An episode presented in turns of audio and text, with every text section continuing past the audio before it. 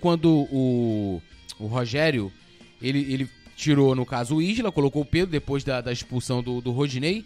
O, o Rodrigo cai pelo Natan, é aquilo, pô. O cara sentiu, ele tirou um zagueiro por um zagueiro e colocou o Diego e o João Gomes. Ele ficou praticamente com três linhas atrás ali, quatro na frente, e, e jogou o time todo pro ataque. Né? Três lá na frente, apesar de que né, o, o Gabigol saía mais o, com o Pedro um pouco mais fixo. E depois ele acerta quando ele tira o Gabigol e coloca o João Lucas. E aí a minha pergunta para você, JP, se essa leitura e aí para vocês também, portanto pro Juliano e pro, e pro Nazário, e a galera também pode comentar, se essa leitura foi correta, tipo, ele falou, cara, eu tô aqui, os caras perderam um jogador, eu não vou, eu gostei, tá? Vou até me adiantar aqui. Ele foi ousado, tipo, vou meter mais um atacante, tirei um lateral que não tava bem, vou pra cima. E depois que ele tava com o jogo mais controlado, ele tava na frente, ele falou, vou reequilibrar de novo, e aí ele tira o Gabigol, bota de novo no lateral, e ele recompõe a sua formação inicial. É isso, não é? Tu gostou, não gostou? Como é que você analisa essa atuação do, do Rogério aí na partida, o JP? Túlio, gostei, gostei bastante assim da, da postura dele, da leitura que ele fez. A gente em outros jogos a gente sempre questionava a, as alterações do técnico Rogério Ceni, falava que assim, ah, é sempre o PP, de repente o Michel. Hoje eu acho que foi certo. O Inter perdeu um jogador muito cedo, logo no começo do segundo tempo, então o Flamengo precisava sim ir para cima, porque o resultado, que só dependeria do Flamengo de ser campeão, passava por essa vitória hoje, na última rodada. Se fosse um empate, o Flamengo já não teria, já teria que torcer por um tropeço do, do, do Inter diante do Corinthians lá no Beira Rio. Mas o time do Inter veio com aquela projeção que a gente fez durante a semana de ter um ferrolho, jogar por uma bola ou outra. Teve o pênalti do Gustavo Henrique, que foi pênalti, não tem o que reclamar.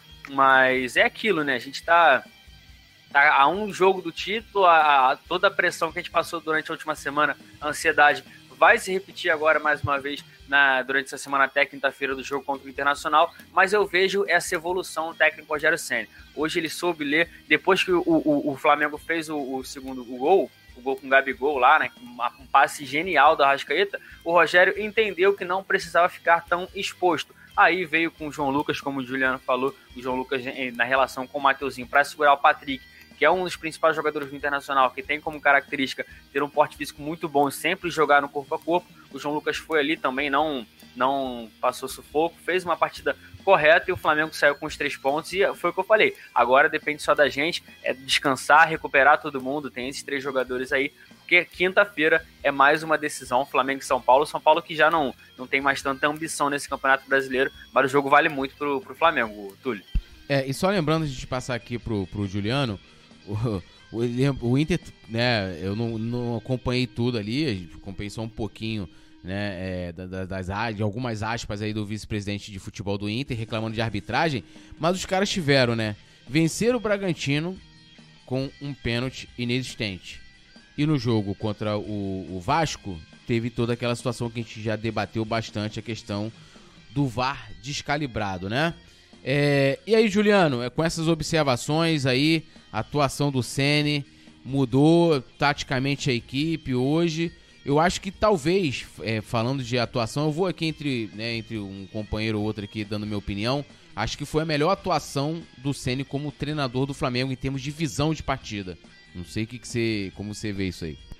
Cara, eu vou discordar um pouquinho assim é, nessa parte. Eu acho que eu acho que ele poderia ter esperado uns 10 minutinhos pelo menos para ver como que o, que o jogo se desenharia após a expulsão do Rodinei.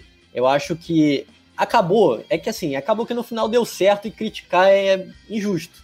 Até, não sei se é injusto, mas na minha análise ele poderia ter segurado, que eu, eu senti o, o, os primeiros momentos da, após a substituição, o time desorganizado. Eu acho que o time sentiu até as mexidas do Rogério. O Inter até pressionou, teve um lance do Patrick que ele rola para o meio. Na primeira jogada do Patrick com, em cima do Everton Ribeiro, ele passa por dentro, rola no Caio Vidal e aí ele chuta em cima do Felipe Luiz. Então eu acho que ele poderia ter esperado um pouquinho, mas acabou que no final deu certo e aí ele reorganizou a equipe e o time conseguiu segurar os três pontos. Mas eu acho que assim, o Rogério teve jogos bem melhores. É, contra o Grêmio, por exemplo, contra o Corinthians, eu acho que esses aí ele foi melhor do que na partida de hoje. Mas o importante é que saiu com os três pontos e jogo de quinta vai ser muito difícil, tá? Porque o São Paulo ainda não está garantido no G4.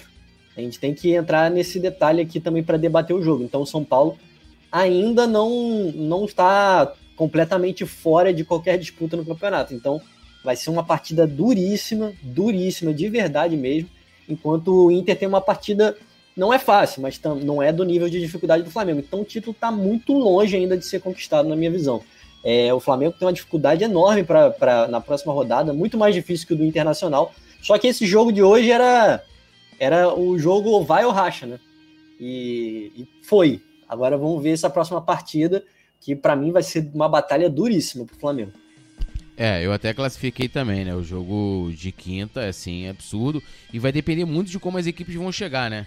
O, o São Paulo ele, eu até fiz o, né, o, a, bati a matéria essa semana do pós-jogo lá do empate deles com o Palmeiras.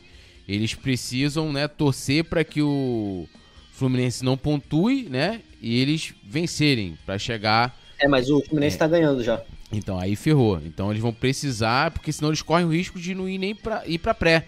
E o Corinthians, que é o adversário do Inter, é, precisa torcer contra o Santos, mais uma combinação de, de resultados para poder continuar com a possibilidade de chegar para ir para pré-Libertadores. Então, assim, lógico, é, aí eu concordo com o Juliano na questão da qualidade, né? O São Paulo é melhor, tanto não à toa. Tava até a, a, o jogo atrasado contra o Palmeiras brigando pelo título, não chegaram lá à toa. E o Corinthians, né? tá ali meio tabela, chegou, ao, alçou alguma, algumas arrancadas no campeonato, chegou e tá na, na zona de Libertadores, mas era um, é um time limitadíssimo, né? Em termos de qualidade comparando São Paulo e Corinthians. Hoje o São Paulo é muito mais time do que o Corinthians. Então, assim, a tarefa do Flamengo, a próxima, é muito, mas muito mais difícil do que do Inter, né? Mas futebol é futebol. Nazário, quero te ouvir aí sobre a, a atuação do Rogério Ceni. Eu gostei muito, achei que ele foi ousado. Apesar de concordar com o Juliano, acho que o time sentiu um pouco ali, logo quando ele fez essa, essas alterações, né? Porque o time começou. Eu não tinha visto ainda o Flamengo jogar dessa maneira, né? Então o time realmente sentiu, mas acho que depois o time começou a jogar bem, começou a criar oportunidade e depois ele resolveu acertar, uma questão de segurança. Tipo, ah, virei aqui, até porque o time continuou criando, né? Mesmo quando ele tirou, tirou o Gabigol e colocou o João Lucas, o time criou, teve várias oportunidades. Então, é, é, lógico, tem a partida contra o Grêmio, foi muito emblemático e tal, mas eu acho que hoje, taticamente falando, eu, assim, na minha opinião, esse que eu vi foi a, a, melhor partida do Rogênio. É, desculpa, não, é, é, o Juliano, você pede desculpa também, fica falando é, Rogênio. JP, Rogênio, hoje é Rogênio. Até quinta-feira, Rogênio. Fala aí, Nazário.